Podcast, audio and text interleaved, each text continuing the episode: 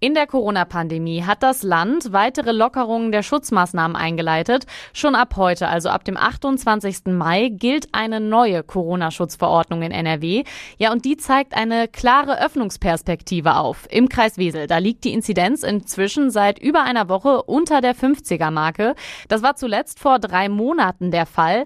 Sowieso wären weitere Lockerungen heute in Kraft getreten, jetzt also noch mal mehr und darüber möchte ich heute sprechen mit Dr. Thomas Vosser. Er ist Chefarzt der Lungenklinik am Mörser Bethanien Krankenhaus und sitzt auch im Beraterstab der Landesregierung zur Corona-Pandemie. Schön, dass Sie Zeit gefunden haben. Hallo, Herr Vosser. Hallo, guten Tag. Also ab heute ist im Kreis Wesel vor allem im Freizeitbereich wieder mehr möglich. Zum Beispiel dürfen Restaurants wieder richtig aufmachen.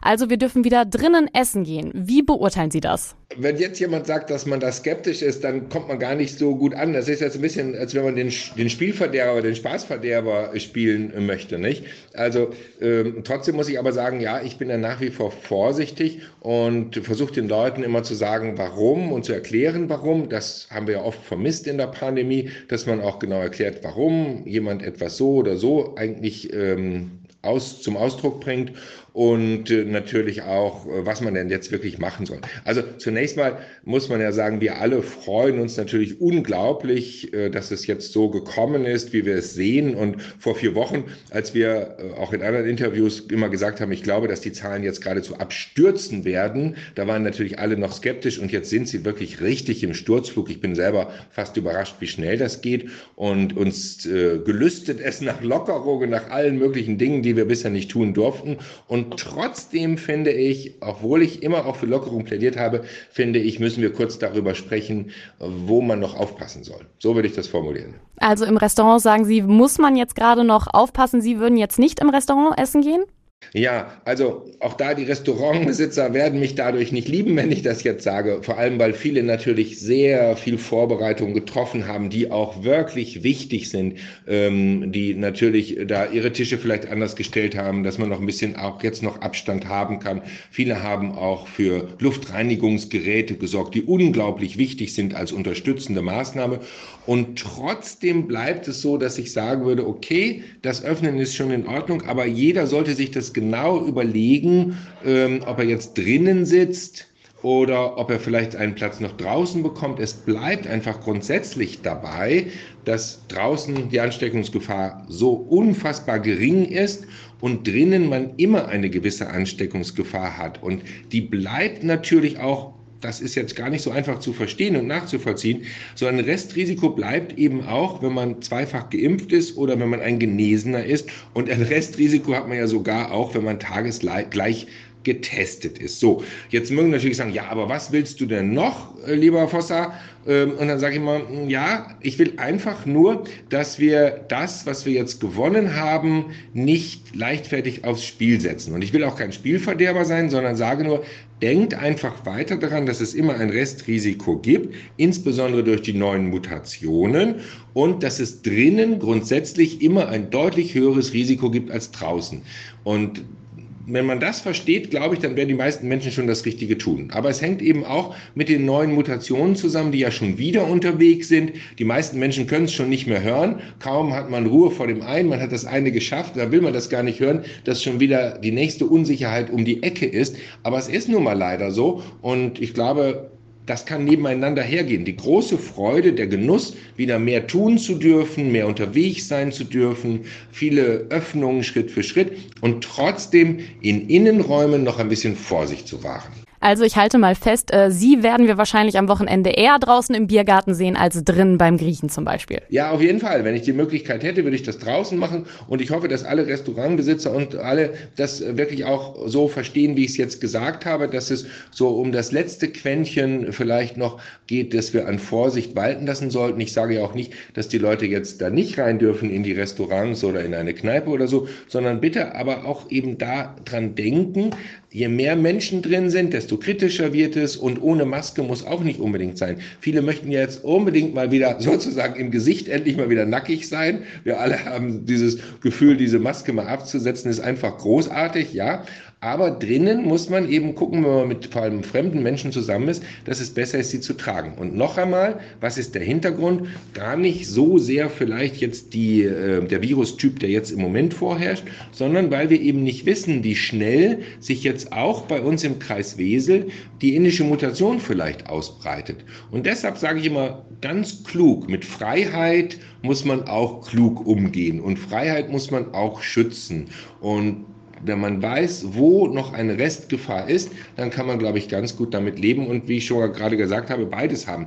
Die Freude über die wiedergewonnene Freiheit und das, was man alles tun darf, äh, gepaart mit einer gewissen Vorsicht in bestimmten Situationen. Jetzt ist es ja so, ich verstehe das, dass man sich beim Essen vielleicht auch viel unterhält. Manchmal ist man lauter, man lacht viel, man spuckt vielleicht. Ähm, wie verhält es sich denn mit den Aerosolen zum Beispiel im Fitnessstudio oder aber auch im Museum? Kann man da so ein Ranking erstellen, dass man sagt, im Innenraum Museum ist vielleicht nicht ganz so schlimm, beim Essen ist es schon schwieriger und im Fitnessstudio beim Sport machen am schlimmsten? Ja, das kann man wirklich tatsächlich so ein Ranking aufstellen. Äh, und das haben wir das ganze Jahr über, also 2020 schon, das ganze Jahr über versucht auch allen zu erklären, sowohl bei der Bundesregierung als auch bei der Landesregierung und immer wieder. Und Sie erinnern sich natürlich, äh, wie, wie lange es gedauert hat, bis Freunde von mir als Aerosolmediziner und ich selber auch da wirklich durchgedrungen sind. Das ist wirklich alles schlicht und ergreifend ganz einfach physikalisch durch die Aerosole zu erklären. Das ist reine Physik. Und daraus ergibt es sich ganz klar. Ein Museum hat große Räume, hat hohe Decken und wenn man im Museum die Leute abzählt, die da reingehen und sozusagen pro Raumvolumen oder auch pro Fläche nicht so viele Leute reinlässt, dann haben sie in einem Museum eine ganz, ganz geringe Infektionsgefahr. Vor allem, wenn dann auch noch die Leute dort ihre Maske aufbehalten. Und dann kommt auch noch hinzu, dass die Museen oft natürlich auch schon Luftfilteranlagen haben. Gerade Museen müssen ja Entfeuchtungsanlagen und so weiter haben. Da kann man das auch machen. Also die Gefahr in einem Museum unter diesen Bedingungen wenig Menschen in einem großen Raumvolumen bei hohen Decken, Masken noch auf, fast gar keine Infektionsgefahr. Ein Fitnessstudio ist meist genau das Gegenteil. Die Räume sind meistens nicht so ganz groß. Es sind relativ viele Geräte relativ dicht nebeneinander, jedenfalls bisher immer gewesen. Ja, und dann ist man eben sehr körperlich aktiv. Das heißt, man atmet 10, 20 Mal so viel wie in Ruhe, wie zum Beispiel beim Spaziergang durch ein Museum. Das hat, bringt das Fitnessstudio ja mit. Das ist ja Sinn der Sache. Und damit setzen Sie natürlich, wenn Sie infektiös sind, auch viel, viel mehr Aerosol frei viele Menschen, relativ kleine Räume und damit erhöht sich die Gefahr einer Infektion wirklich dramatisch.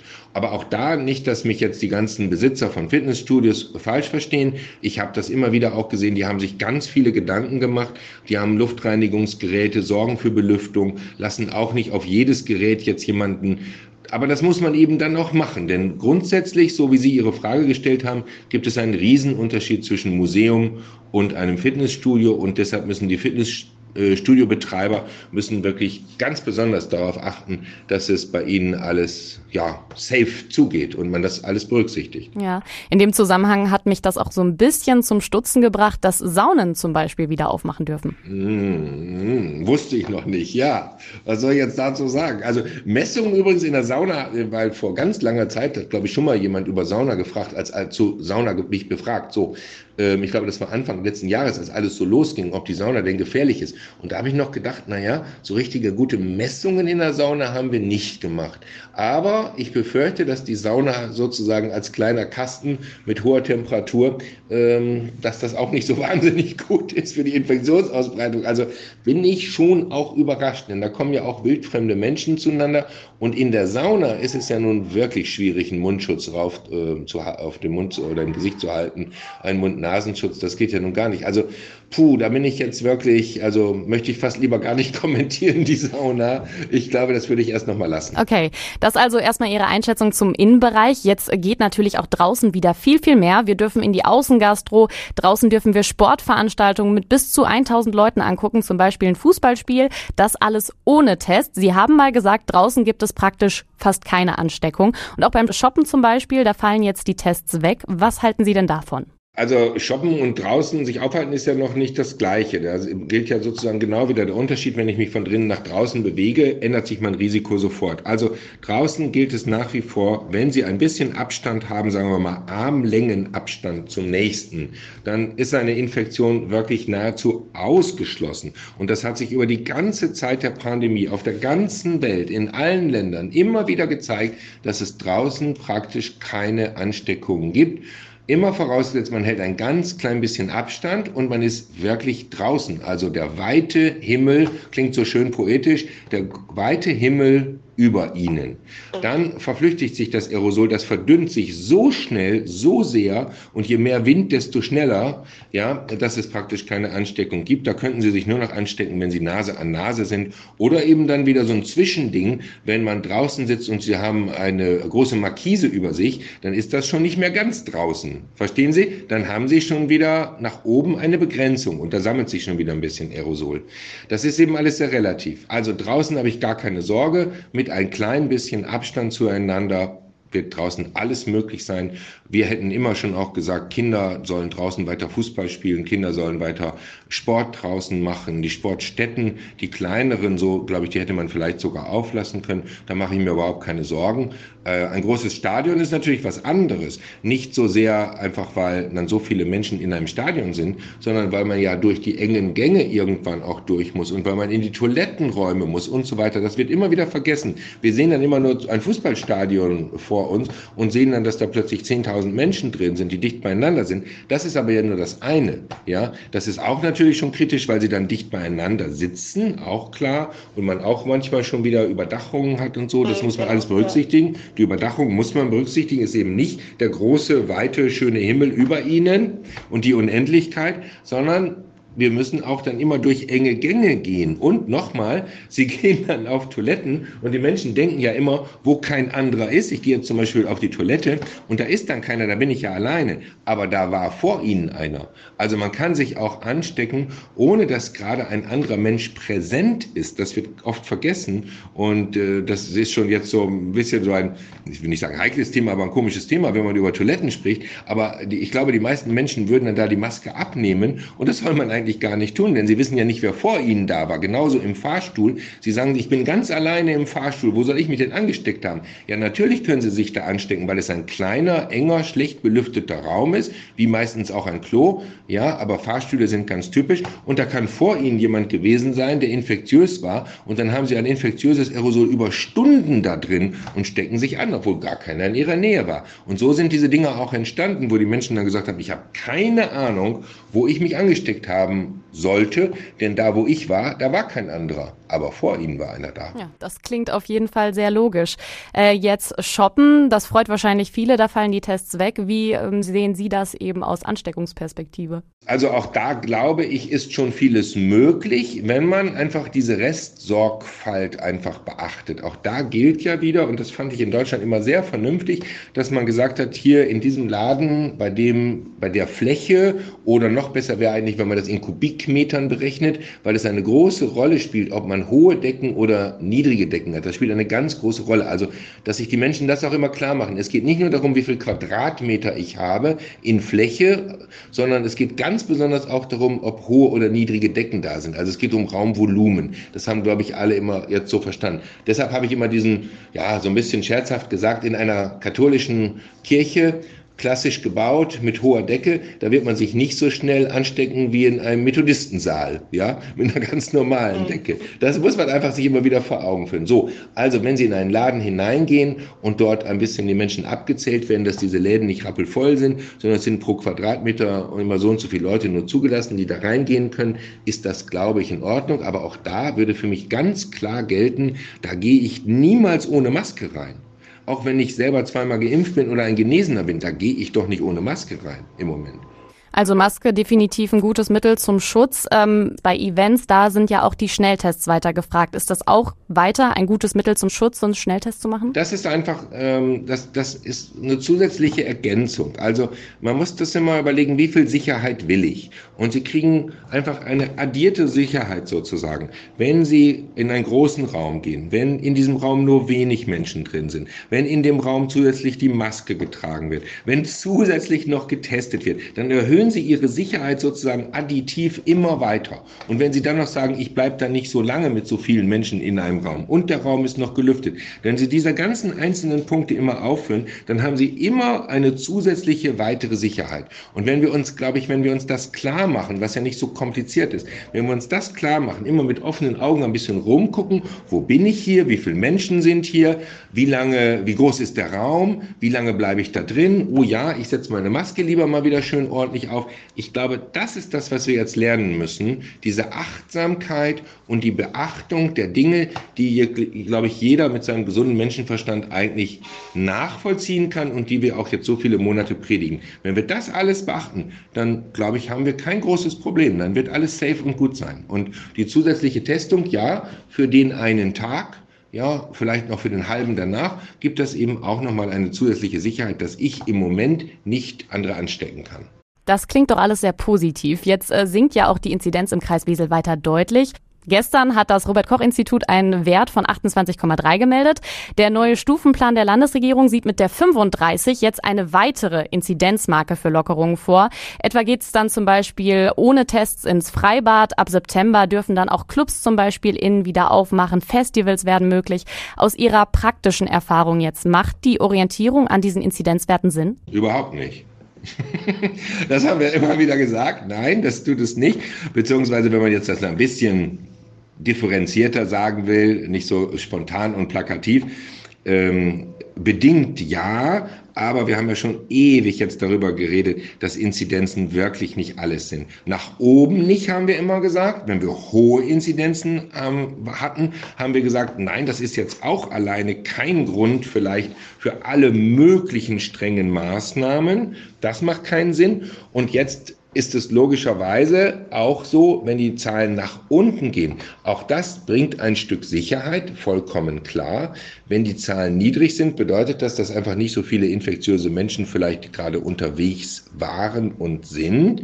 Damit haben wir noch einmal wieder ein Stück Sicherheit gewonnen zu all den vielen Punkten, die wir gerade schon aufgezählt haben. Immer ein zusätzliches Stück Sicherheit. Ja, aber es ist eben auch nicht richtig, bei den hohen sowie bei den niedrigen Inzidenzen davon alles abhängig zu machen. Und das mit den 35 ist auch tatsächlich das muss man so sagen, komplett willkürlich. Vielleicht erinnern Sie sich noch daran, wie man plötzlich in so einer Ministerkonferenz, Ministerpräsidentenkonferenz irgendwie plötzlich dann so eine Zahl 35 einfach ausgerufen hat. Die hat überhaupt keine wissenschaftliche Basis, wirklich gar keine. Ist einfach willkürlich festgelegt. Okay, wie ist denn jetzt so gerade die Lage in den Krankenhäusern bei uns, also speziell bei Ihnen in Bethanien in Mörs, aber Sie stehen ja sicher auch im Austausch ja. mit Ihren Kollegen. Also nicht nur wir in Mörs, sondern viele andere sind wirklich sehr, sehr, sehr, sehr glücklich.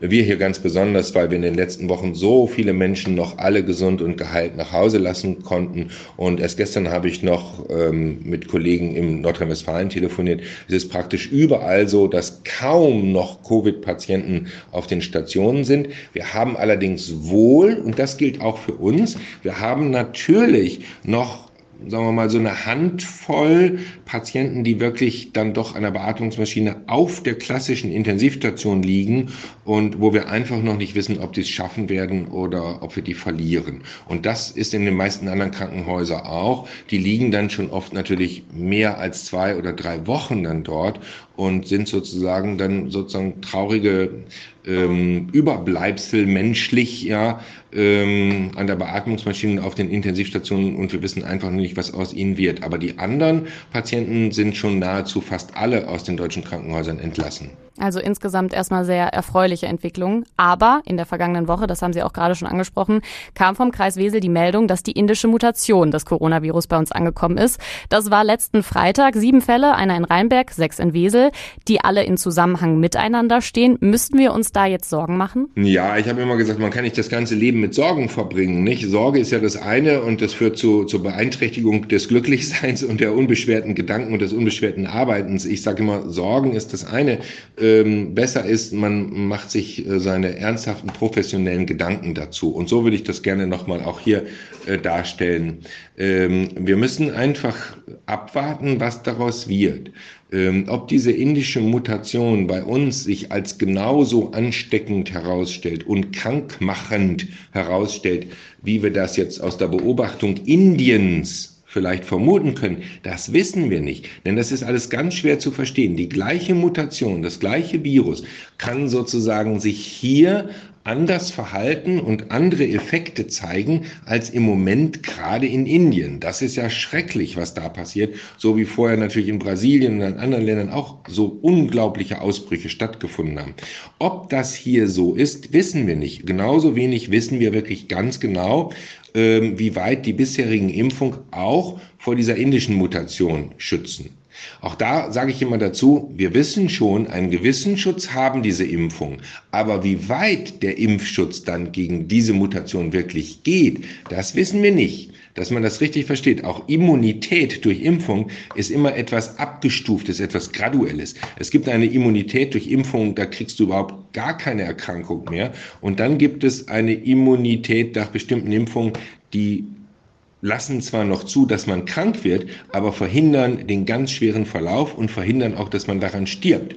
Und wo wir da jetzt liegen mit unseren Impfungen gegenüber der indischen Mutation, das wissen wir definitiv noch nicht. Das müssen wir abwarten. Und die anderen Dinge eben auch. Und das ist ein Grund, weshalb ich sage, also seien wir nicht ängstlich, sondern freuen wir uns über alles, was wir wiedergewonnen haben, aber seien wir gleichzeitig auch vernünftig und rational und halten im Kopf, dass dieses Ding jetzt gerade bei uns schon wieder unterwegs ist und wir es noch nicht gut einschätzen können. Ja, Sie haben die Impfung jetzt auch angesprochen. Äh, laut aktuellen Zahlen der Kassenärztlichen Vereinigung haben aktuell 46 Prozent im Kreis Wesel schon eine Erstimpfung bekommen. 12 Prozent, damit jeder Achte, hat auch schon die zweite Impfung bekommen. Aber vor dem Hintergrund eben, dass diese Mutation Mutationsformen oder jetzt gerade speziell die indische Mutation ja unterwegs ist bei uns. Ein Ende der Pandemie sehen Sie da noch nicht oder wie kann ich das deuten? Also für mich ist das so, wir haben das auch über all die Monate immer gesagt, wenn die Risikogruppen geimpft sind, ist eigentlich schon eine Gelegenheit zu sagen, ähm, die Pandemie ist nicht mehr die gleiche wie vorher. Denn es war ja ganz klar immer, dass die älteren Menschen vor allem betroffen sind, was die Sterblichkeit angeht und die jüngeren nicht, so dass man sagen kann, okay, Pandemie ist vielleicht nicht vorbei, aber ein aufwendiges Pandemie-Management und die ganze Bedrohlichkeit hat sich geändert. Und das hängt eben schon tatsächlich alles vom Impfen ab. Und wenn wir jetzt bei fast der Hälfte der Einwohner Wesels sind, die eine Erstimpfung haben. Und die Erstimpfung, das wissen wir ja auch, wieder, was ich gerade gesagt habe, die Erstimpfung reicht schon, um sie vor ganz schweren Verläufen und auch vor Tod durch das Coronavirus zu schützen. Dann ist das einfach schon ein Riesengewinn. Ja, und äh, der andere Punkt ist, ähm, dass wir natürlich jetzt bezüglich auch der neuen Mutationen uns klar machen müssen, dass auf der einen Seite, so wie ich gerade gesagt habe, 40, 50 Prozent ein Riesenschritt ist und schon für das Pandemie-Management entscheidend, aber natürlich deshalb wir noch nicht aufgeben dürfen damit oder bequem werden dürfen, weil wir zu einem gewissen Schutz, um überhaupt den zu haben vor der indischen Mutation, wir eigentlich alle geimpft haben sollten. Verstehen Sie den Unterschied? Das eine ist also das, was wir bisher als Pandemie definiert haben und kannten. Das ist ja im Moment mit den sinkenden Inzidenzen und mit zunehmender Impfung und damit dem Schutz der Menschen, ist das fast vorbei. Mhm. Aber um die Ecke steht schon etwas, was wir noch nicht gut kennen. Wir wissen aber, je mehr Menschen geimpft sind, desto glimpflicher wird das auch mit neuen Mutationen laufen. Das wissen wir gewiss. Ja, und deshalb dürfen wir natürlich nicht aufhören. Und leider ist es eben dann so, du hast den einen Weg schon zu Ende gegangen, sozusagen diese eine Pandemie ist sozusagen quasi zu Ende. Wir haben schon immer gewusst, das Virus wird immer bleiben in irgendwelchen Varianten. Aber um die Ecke steht schon wieder ein neuer Kollege, die neue Variante, von der wir noch nicht genau wissen, was sie bedeutet. Wir wissen aber wohl, je mehr Menschen schon geimpft sind, desto glimpflicher wird das auch mit den neuen Mutationen ablaufen. So, vor dieser Herausforderung stehen wir. Vielleicht ein bisschen komplex, aber es ist nun mal so, dass man in so einer Situation nie sagen kann, alles gut, alles prima, alles offen, feuerfrei, Pandemie Ende. Ja, und auf der anderen Seite ist es aber auch kein Grund zu sagen, oh Gott, oh Gott, die Sache geht nie zu Ende, weil immer wieder was Neues kommt. So ist es auch nicht. Es ist so etwas dazwischen und das muss man versuchen zu verstehen. Also ich fasse nochmal zusammen. Es ist ein ganz großes Licht am Ende des Tunnels, dem wir immer näher kommen. Aber trotzdem Vorsicht und gesunder Menschenverstand sollten immer noch dabei sein. Die Einschätzung zur aktuellen Corona-Lage bei uns im Kreis Wesel von Dr. Thomas Vosser, Chefarzt der Lungenklinik am Mörser Bethanien Krankenhaus und Berater der Landesregierung. Herr Vosser, vielen, vielen Dank für das sehr interessante Gespräch und alles Gute weiterhin. Auch für Sie.